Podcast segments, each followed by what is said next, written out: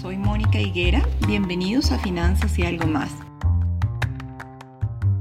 Quiero contarles que tengo una nueva cuenta en Twitter, arroba finanzas y algo, para temas relacionados con este podcast. Recuerden suscribirse en las principales plataformas de reproducción Apple Podcast, Spotify, Google Podcast y visitar mi página www.finanzasyalgomás.com.com.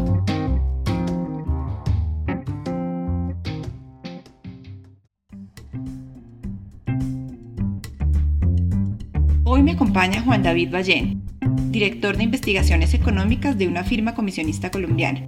Juan David es ingeniero industrial de la Universidad de los Andes, líder de opinión en los principales medios económicos del país.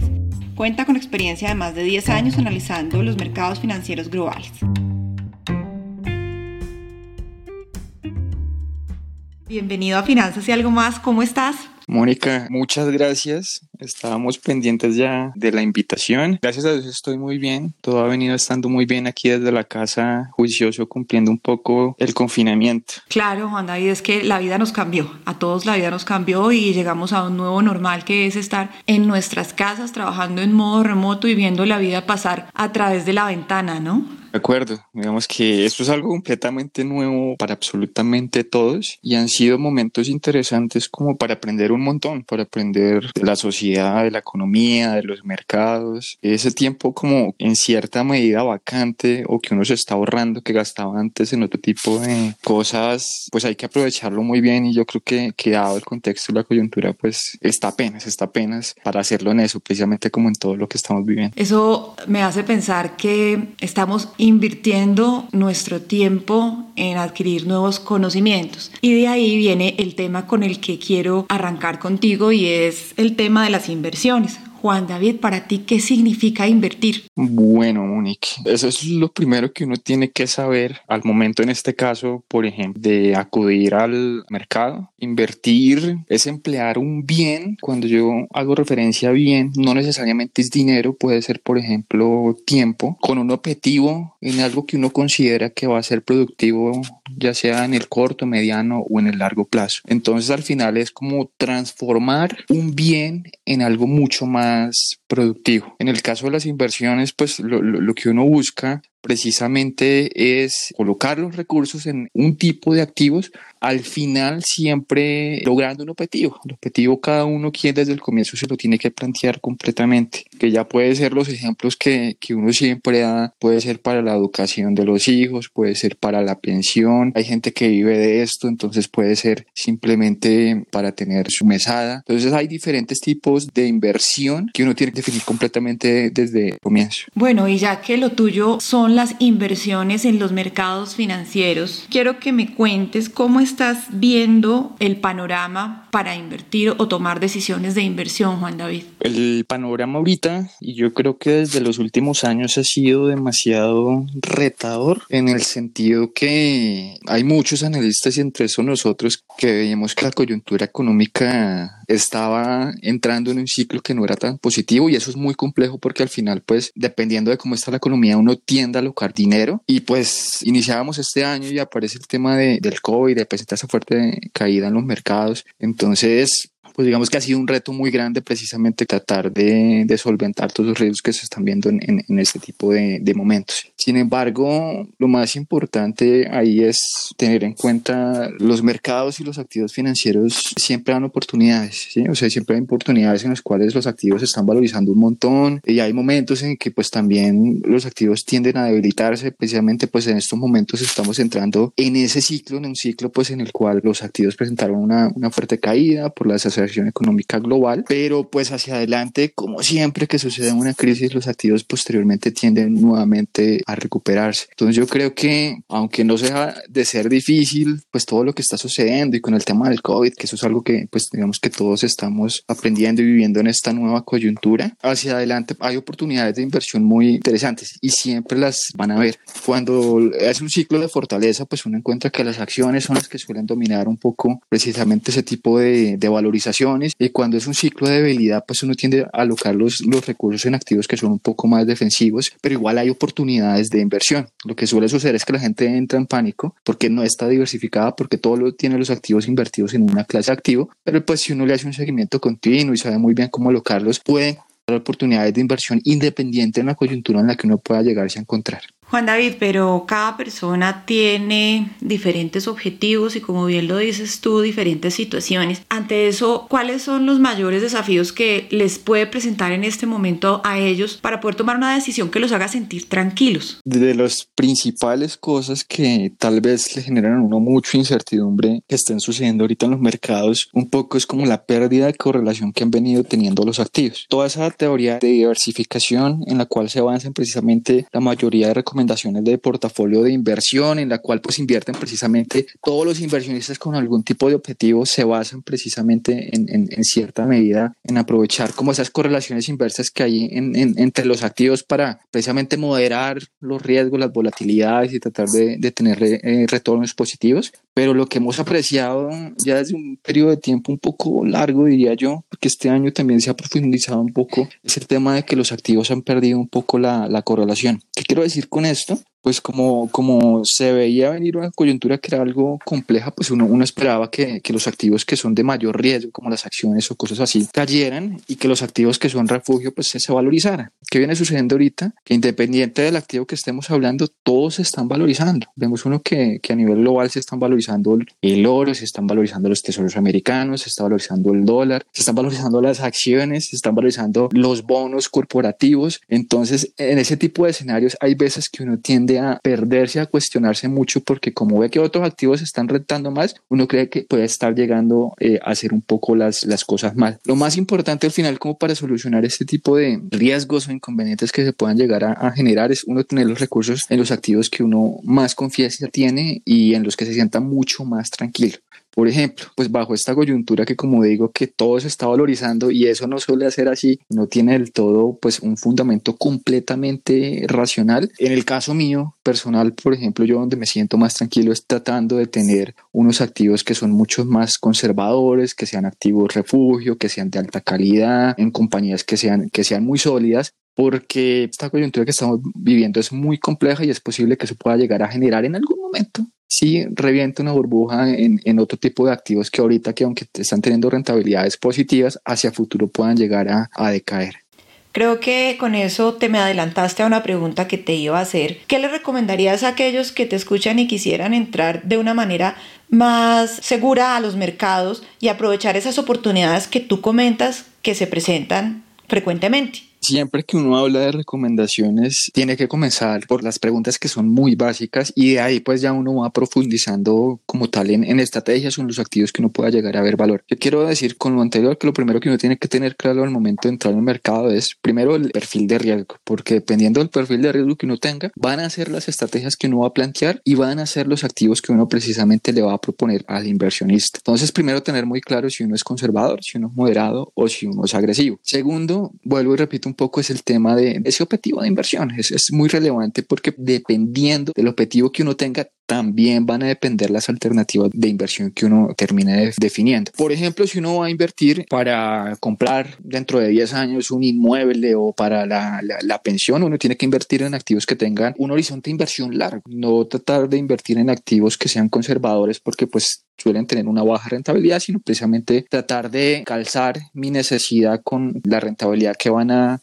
hacer en esos activos, en este caso en, en el largo plazo. Ya una vez uno tiene completamente claro eso, pues pues ahora sí, dependiendo del perfil, uno puede plantear diferentes tipos de estrategias de inversión. Para perfiles que son un poco más conservadores, a mí me parece importante que ahorita, en el caso de la composición o de la exposición que uno tiene que tener en, en el mercado de renta fija, tienen que ser pues títulos que sean pues de baja duración, debido a que el riesgo es bajo. Ahorita pues como a nivel global los bancos centrales vienen bajando tasas de interés, es importante tener una exposición como esos activos que están denominados en tasa fija. Como la inflación global viene bajando, bajando, pues también en estos momentos es clave como tener algo de exposición en el indicador porque esos activos están muy baratos porque la gente los ha vendido un montón. Y por último, indicadores que, que estén indexados un poco a, la tasa de interés porque eventualmente las tasas se pueden llegar a subir y tiene que tener como esa mezcla y esa composición en ese tipo de, activos. Me parece importante siempre, pues en el caso que la gente, por ejemplo, yo sé que hay mucha gente que le, interesa el tema de las, de las acciones, que, que si van a buscar acciones, eh, yo creo que en todos los perfiles, pero pues en, en este caso en especial, como estoy hablando, uno más conservadores que lo hagan en sectores que son un poco volátiles, muy defensivos. El ejemplo que uno siempre da al sector de energía ha tenido un desempeño muy sobresaliente a nivel global. El sector tecnológico en Estados Unidos también lo ha tenido, el de comunicaciones, entre otros. En medio de esta coyuntura les ha ido, les ha ido muy bien. Tienen unos flujos de caja muy estables y reparten unos dividendos también periódicamente que los hace unos activos estratégicos para este tipo de inversionista. Y por último, a mí siempre me parece importante tener exposición en lo que es el dólar. Yo sé que hacer perfiles más moderados o conservadores trata de buscar activos que no sean tan agresivos, tan volátiles, pero siempre es importante tener unos dólares en el bolsillo, independiente si uno es conservador, moderado o agresivo. ¿Por qué? Porque pues yo creo que, que durante los últimos años hemos sido muy testigos de, de los ciclos, de las de, eh, fortaleza del dólar a nivel global, de que cuando va a viajar pues resulta que el poder adquisitivo de uno es inferior respecto al de las monedas fuertes. Entonces siempre es importante tener una exposición de acuerdo al perfil de riesgo que uno tenga en dólar. Ya si hablamos para perfiles con más moderados o, agresivos, ahí lo que uno hace al final es tratar de asumir un poquito más de, de riesgo, en renta fija asumir un poco más de duración. En el caso de acciones, pues uno está abierto a tomar unas apuestas superiores en activos estratégicos que en estos momentos pueden ser, por ejemplo, petróleo.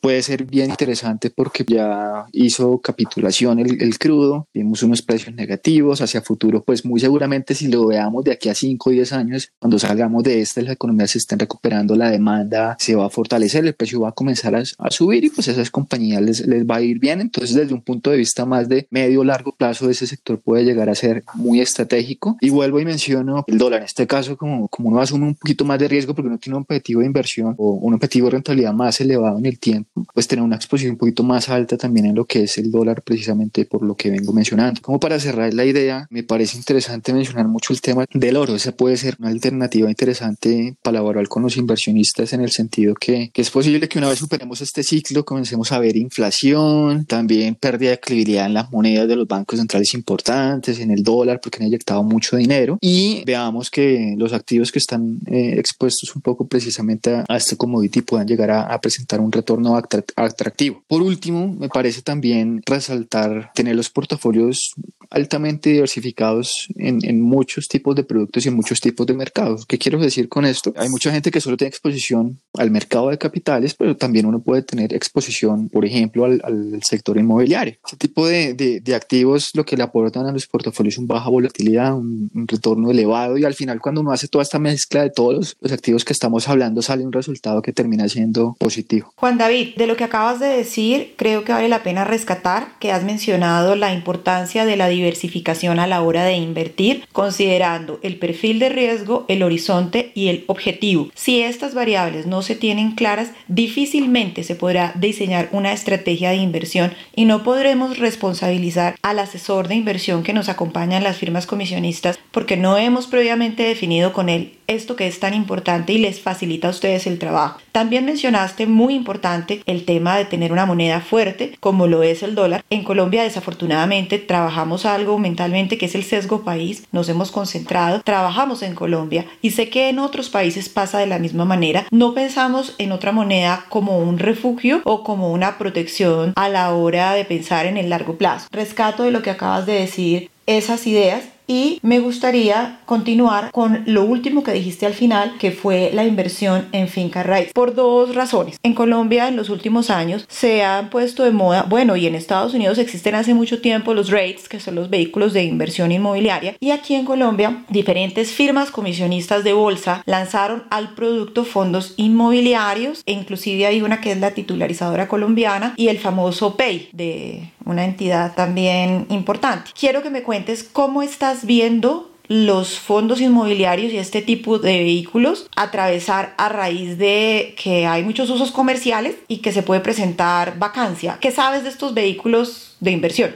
Lo primero, yo le diría a todos que sean conscientes de que pues todo en esta vida es completamente cíclico. Los activos financieros lo son, los sectores económicos también lo suelen ser. Entonces, en el caso del sector inmobiliario, hay momentos en, en que hay auges y hay momentos en los cuales se debilitan. Ahorita pues dada la coyuntura, luego de, yo creo que de un ciclo de más de 10 años en el cual ha sido un sector muy estratégico y muy bueno, seguramente vamos a ver que las rentabilidades en este tipo de vehículos pues se van a moderar, se van a reducir. Aquí hablando en términos de pesos colombianos, cuando uno mira la rentabilidad de estos vehículos estaban como al 10, al 12% en el mediano a largo plazo, que no había nada abajo de la volatilidad que ofreciera unas rentabilidades tan atractivas y muy seguramente ahorita lo que vamos a ver es pues que esas rentabilidades se, se, se lleguen a moderar. Por una parte, porque pues los inmuebles pueden no seguir valorizándose al mismo ritmo que lo venían haciendo antes. Y pues como la inflación viene descendiendo y también pues hemos visto pues que muchas compañías se han visto afectadas y algunas han eh, tienen problemas de liquidez y puedan llegar a cerrar pues al final eso va a generar que, que se compriman un poco los arriendos. Entonces esas rentabilidades que te hablaba dos dígitos tal vez veamos que se comiencen a reducir. Estemos hablando que, que puedan llegar a ser no sé del 7 del 8% cosas así un poco más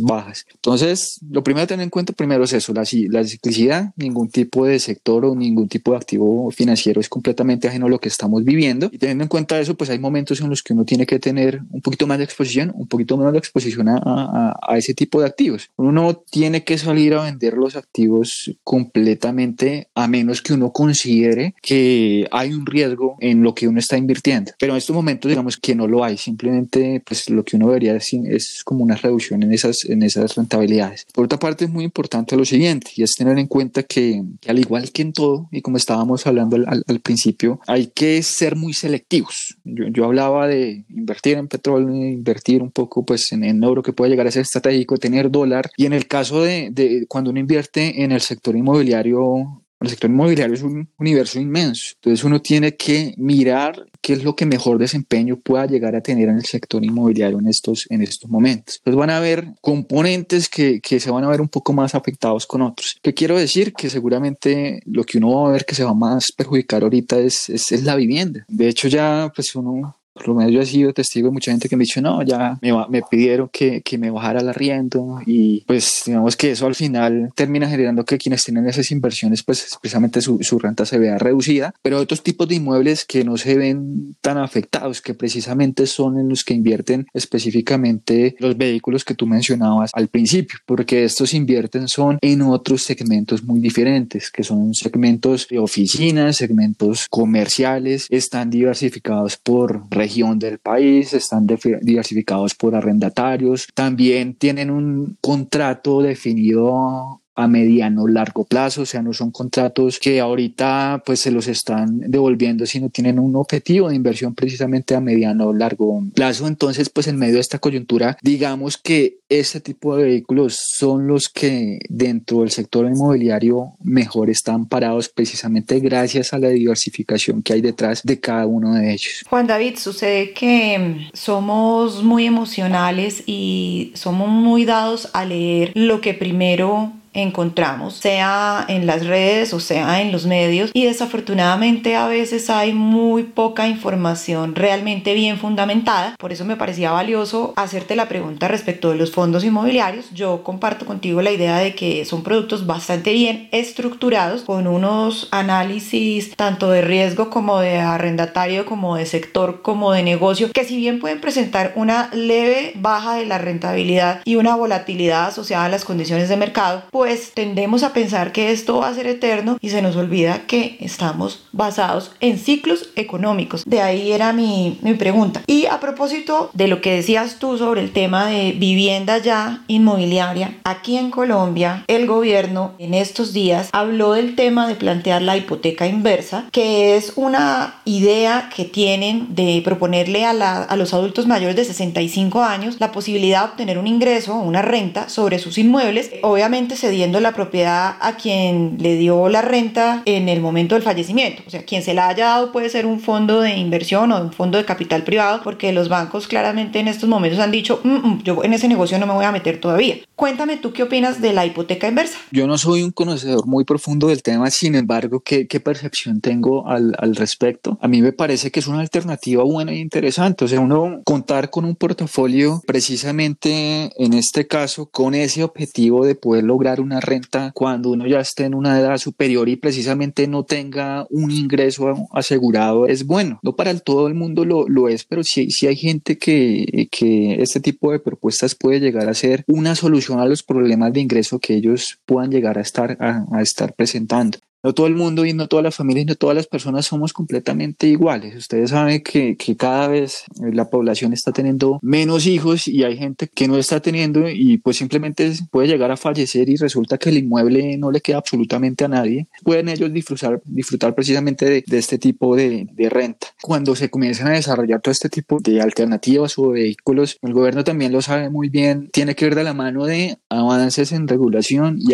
y avances en vigilancia. Siempre hay que tratar de mitigar riesgos que se puedan llegar a, a, presentar y en este caso pues específicamente conflictos de interés que puedan llegar a, presentarse con el sector financiero. Como que no se preste una buena asesoría a estas personas adultas que, que estén interesados en conocer un poco más esta opción. A la vez que se hace esta propuesta muy seguramente tenemos que ver un desarrollo en lo que es la vigilancia para evitar como que se presenten esos conflictos de interés entre los bancos y, y las eh, personas adultas que estén interesados en hacer esta hipoteca inversa para que al final no surjan problemas de los que plantea mucha gente. Me dijeron que hiciera esto, pero pues no estaba completamente asesorado o no era la mejor alternativa para él eh, para tomar en estos momentos y demás. De acuerdo contigo en lo que expresas, sobre todo porque estamos cambiando. Los jóvenes de los 25 a los 30 años he escuchado que no están muy interesados en tener hijos, muchos, en muchos casos y en muchos países. Entonces tener un bien que al final les va a dejar una renta puede ser pues algo que le, le aplique a otro tipo de personas. Puede que haya muchos adultos mayores que no tengan hijos. Igual de todas formas hay unos valores de rescate sobre los inmuebles según las cosas que he leído y es que pues si tú mueres antes y la hipoteca estaba sobre un valor y, y recibiste cierta renta, pues obviamente no todo el inmueble le va a corresponder a la persona o al fondo que haya dado en la financiación. Entonces es un tema que hay que investigar un poco más, es un tema del que hay que asesorarse, pero a mí también me parece contigo que es una buena alternativa para considerar, sobre todo porque en Colombia no todos los adultos mayores tienen la posibilidad de tener una pensión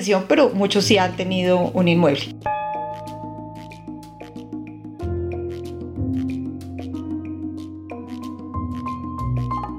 Juan David, dime si tú no tuvieras esas restricciones que tienes porque tú no puedes invertir directamente por la reglamentación en el mercado, ¿cómo lo harías si fueras Juan David, una persona de la calle? ¿Qué vehículos son los que te llamaría la atención en este momento usar para invertir? Yo sé que tú trabajas en una entidad financiera y por supuesto conoces muy bien los vehículos existentes. Si fueras una persona del común con la experiencia y conocimiento que tienes, ¿cómo construirías tu portafolio de manera eficiente? Y te lo pregunto porque hay personas muy jóvenes que escuchan este podcast, que están comenzando, continuamente es una publicidad que los bombardea hacia el lado de las plataformas para que compren acciones o aquí en Colombia que vayan y abran una cuenta y compren acciones. Es lo único que se ve en las redes sociales. Tú que tienes conocimiento, ¿qué le puedes recomendar a esas personas que quieren construir su portafolio? Busquen un asesor y háganle todas las dudas que ustedes tengan al, asesor. Pregúntenle, ¿hay el riesgo de que yo pierda plata? ¿Cuál es la probabilidad de que se pongan en riesgo los recursos? ¿Cuál es el retorno esperado? ¿Es volátil? ¿No es volátil? ¿En qué tipo de activos estoy invirtiendo? Y el asesor muy seguramente se, se las va a responder completamente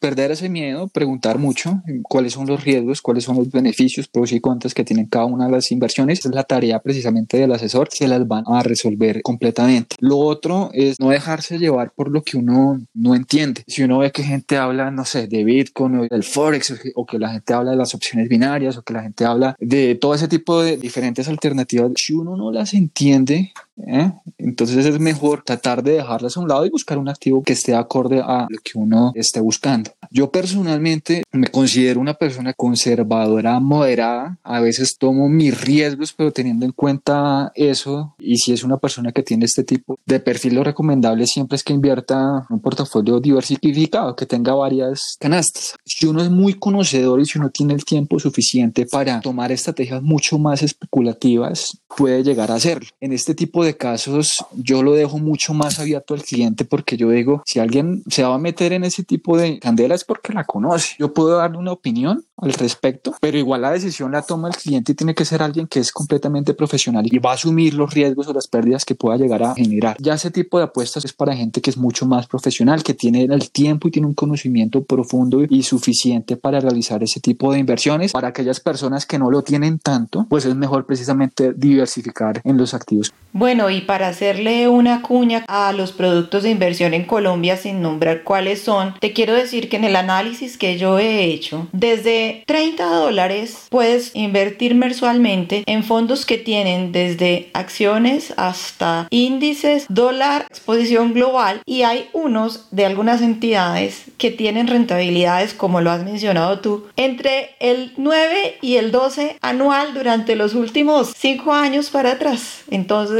creo que es una forma de invitar a la gente a investigar, a indagar, a estudiar, a prepararse porque alternativas hay y habrá siempre para la mente preparada. Es lo que decía Louis Pasteur, la oportunidad aparece siempre a la mente preparada. Juan David, quiero que me cuentes qué libro estás leyendo o qué libro te gustaría recomendarle a la audiencia de este podcast. Bueno, actualmente me estoy leyendo Big Debt Crisis, que es de Ray Dalio, un libro que yo tenía pendiente de leer desde hace un buen tiempo, ya lo, había comprado hace más de, un año, ahorita ya uno cuenta con una mayor libertad, un, espacio para leerlo. ¿Por qué lo quería leer? Porque como yo he iniciado a trabajar en este sector conociendo a profundidad y especializado en el mercado de renta fija, yo he sido testigo y lo que se está sucediendo ahorita es que hay una burbuja inmensa en el mercado de renta fija global. De hecho, los anuncios que se vienen pronto en los gobiernos de la región, incluido Colombia, es que se van a endeudar un montón para precisamente financiar todo lo que está sucediendo con el COVID. Entonces estamos en un nivel que, como decía ahorita el, el FMI, el endeudamiento a nivel global está en su nivel más alto desde la Segunda Guerra Mundial y luego de eso se viene un ciclo de desapalancamiento importante que puede llegar a ser muy profundo. Por eso el interés de haber adquirido como tal este libro, porque pues Ray Dalio ahí habla precisamente, no lo he terminado todavía, pero pues habla de, hay una aquí de ciclos, de, parte de lo que hemos hablado también en, este podcast, de los ciclos que hay en el mercado de, de, deuda, que al final es lo que mueve la economía a nivel global, cómo se está comportando el crédito, de las burbujas que han ya sucedido en, en, en la historia, qué sucede con, cuando precisamente está ya cada una de, de, ellas, cuáles son las acciones que toman los bancos centrales, y es, es muy importante, y el mismo Ray Dalio lo menciona en su libro, es muy importante mirar qué ha sucedido en, en, en la historia historia. Yo sé que cada crisis tiene su, su diferencia y tiene su especialidad. Sin embargo, la historia es un referente clave y yo creo que para uno no estar con una incertidumbre muy grande, uno tiene que, tiene que leer y mirar precisamente en escenarios similares como el que estamos viviendo actualmente. ¿Qué sucedió? Adivina para qué? Pues para tomar las mejores decisiones de inversión en este tipo de coyunturas. Juan David y yo nos conocemos, somos cercanos, trabajamos juntos. Es una persona en la que creo porque ante todo es disciplinado, serio, moderado y muy bien ponderado en sus opiniones. Es la razón por la cual lo invité a este podcast. Juan David, ¿con qué mensaje te gustaría despedirte para esta audiencia? Y yo agradecerte por tu tiempo, por tu espacio y por haber aceptado mi invitación. Cuando uno entra a analizar cómo invierten los colombianos específicamente, no sea a nivel mundial como sea, pero tal vez hasta no sea muy diferente de lo que voy a decir, lo que uno encuentra es que los inversionistas suelen ser muy conservadores. Entonces, casi que todos los recursos los tienen activos completamente líquidos, ya sea en la cuenta de ahorros o simplemente en activos de renta fija, pueden ser bonos o CDTs y no aprovechan el beneficio y las rentabilidades que ofrecen el resto de, de, vehículos. Entonces, quería hacer ese llamado de atención porque, pues, digamos que nuestro mercado de analistas muy buenos, economistas y también del mercado financiero que, que predicen muy bien y, tratan de anticipar y tienen un muy buen color de mercado hacia dónde van cada uno de los activos. Sin embargo, lo que uno encuentra es que al final lo que sucede es que la gente siempre invierte en lo mismo y es simplemente dejar esos activos completamente en fondos que son muy, muy conservadores. Entonces es invitarlos un poco a conocer otras alternativas de, de inversión, mirar cuáles son los beneficios que le aportan a, a, a, uno precisamente, perder el miedo, preguntar mucho cuáles son los pros y, y, los contras eh, y al final pues también eh, ser conscientes mucho pues, de la importancia de, de, tener exposición en activos internacionales, que eso está al acceso de absolutamente todo el mundo. O sea, uno cree que eso simplemente es para las personas que tienen altos ingresos o para las grandes compañías, sin embargo, realmente hay una oferta muy grande en el mercado que uno puede llegar a encontrar simplemente si busca, si pregunta precisamente.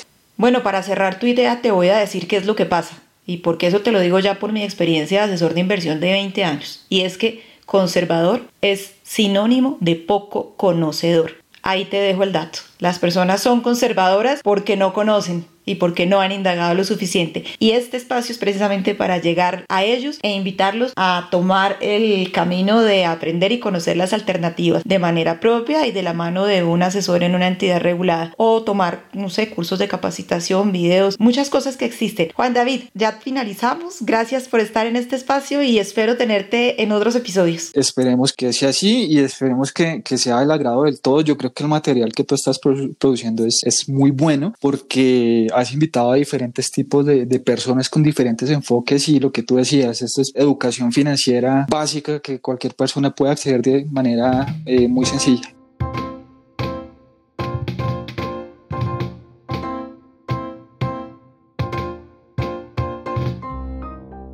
Finanzas y algo más es un podcast de contenido educativo.